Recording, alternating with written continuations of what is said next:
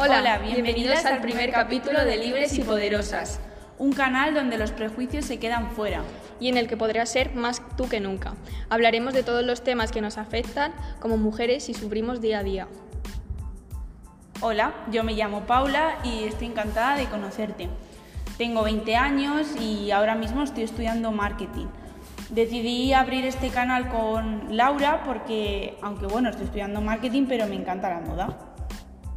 Y yo soy Laura, estoy también encantada de conoceros, aunque sea a través de, esta pantalla. Tengo 20 años y estudio marketing con Paula y hemos decidido abrir este canal porque creemos que podemos aportar nuestro granito de arena a este movimiento. Dentro, podcast.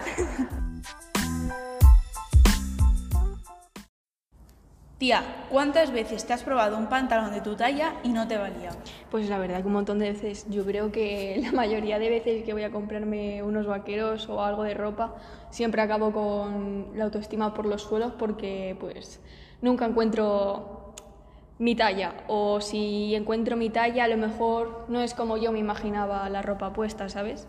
Pero bueno, es cierto que en los últimos años pues ha habido un movimiento curvy muy fuerte y pues que gracias a ello han ampliado su gama de tallas, han sacado líneas diferentes, como por ejemplo mango by violeta, aunque aún así las tallas siguen sin ser objetivas, porque hay tallas que no son normales, tanto ni mucha talla ni poca talla, porque es cierto que hay muchas mujeres que a lo mejor son muy pequeñitas y que tienen que comprar en tiendas de, de niños, en la sección de niños.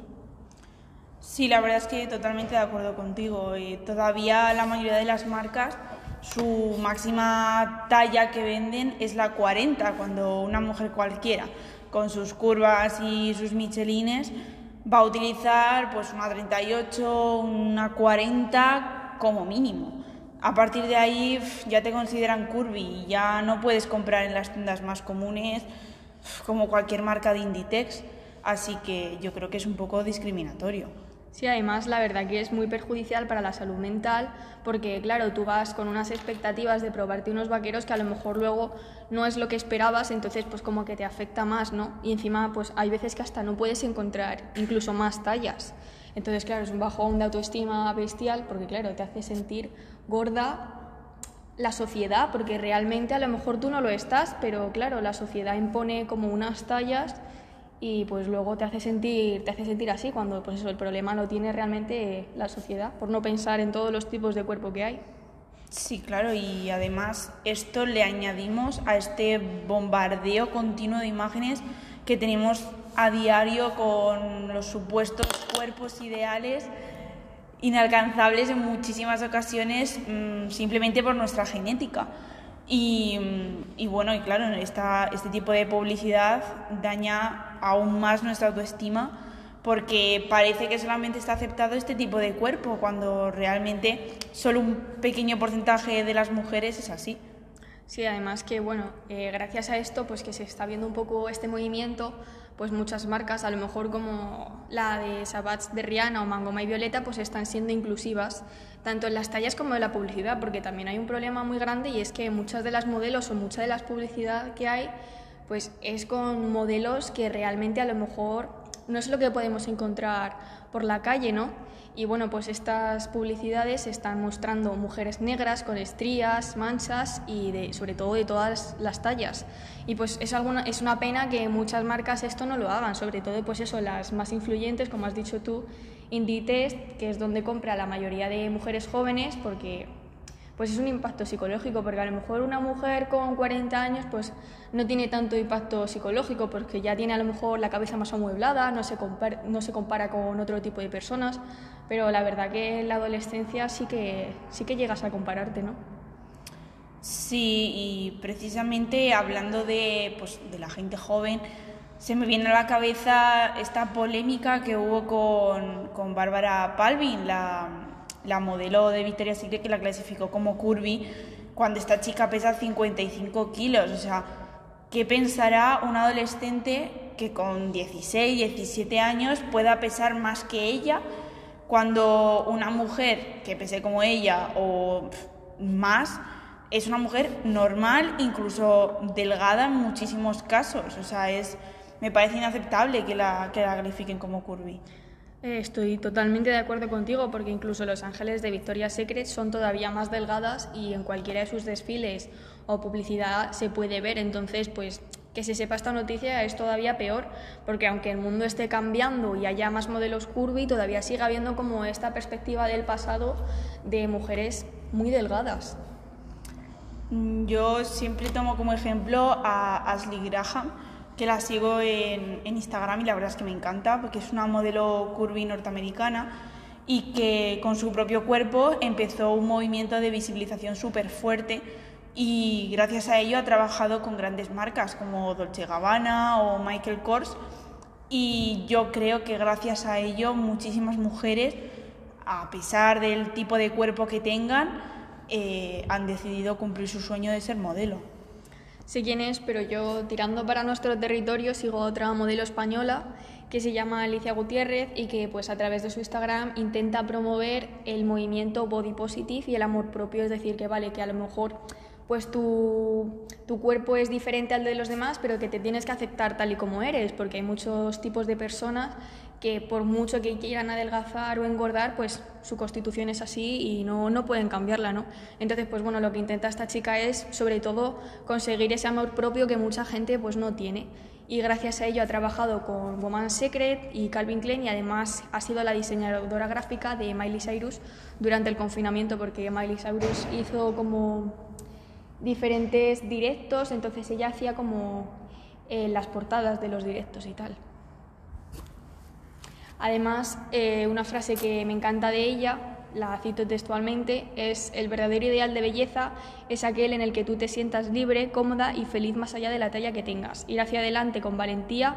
sin, eh, sin ser una mujer que entra dentro de los cánones de belleza establecidos, es lo que me ha llevado tan lejos. Sí, yo creo que es súper importante que este mensaje cale en la sociedad ya que todavía tenemos por mujer ideal la típica rubia alta y delgada, que habrá muchas mujeres así, pero todas somos maravillosas y tal y como somos.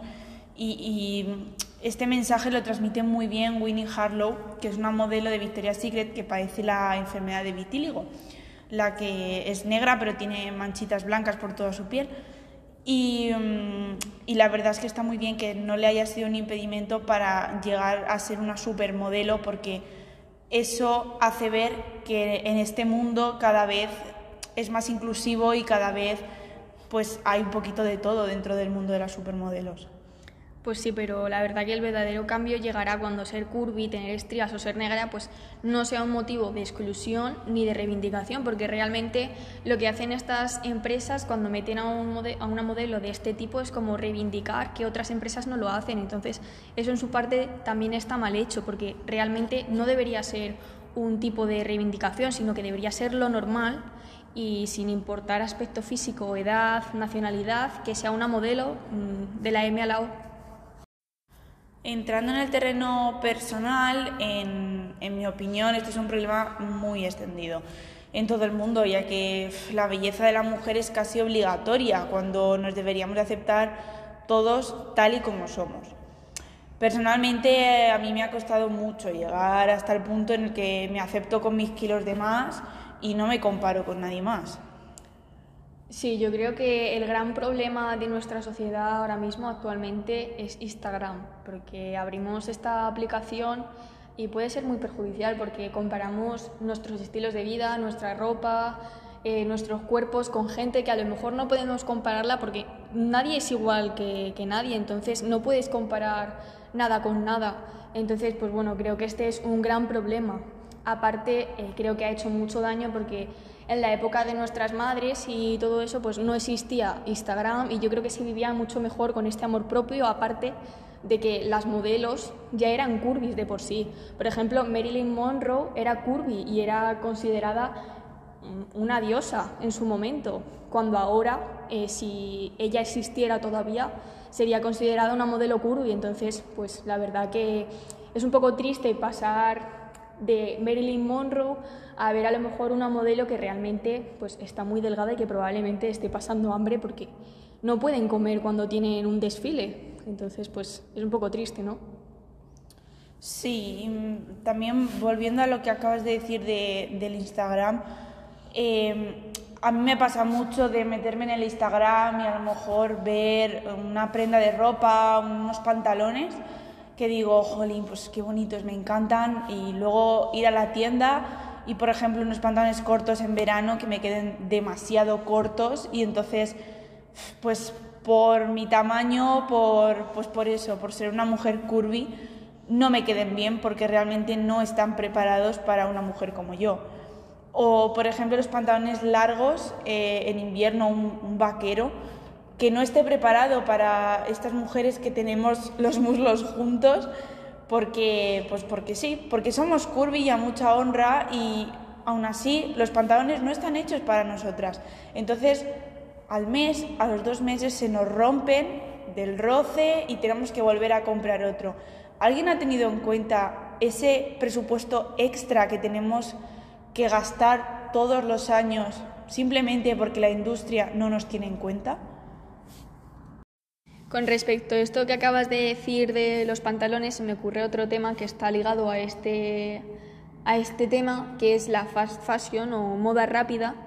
que se basa en la obsolescencia programada, es decir, que ahora mismo la, la moda que están haciendo tiene un tiempo, va a durar un determinado tiempo y cuando ese determinado tiempo pase probablemente se rompa. ¿Qué pasa? Que esto desencadena en la contaminación, porque al fin y al cabo producir ropa contamina mucho. Así que yo creo que también uno de los grandes problemas es este, pero claro, la estructura de la industria está creada así, así que es muy difícil cambiar esto, pero bueno, creo que poco a poco la gente se está concienciando en que hay otros tipos de moda que no sean la fast fashion y está consumiendo eh, un tipo de moda pues más saludable al, medio ambiente y para ellos, porque al fin y al cabo, eh, como dices tú, es un dinero que a lo mejor cada X tiempo te tienes que gastar. Pero bueno, esto lo hablaremos en el siguiente capítulo.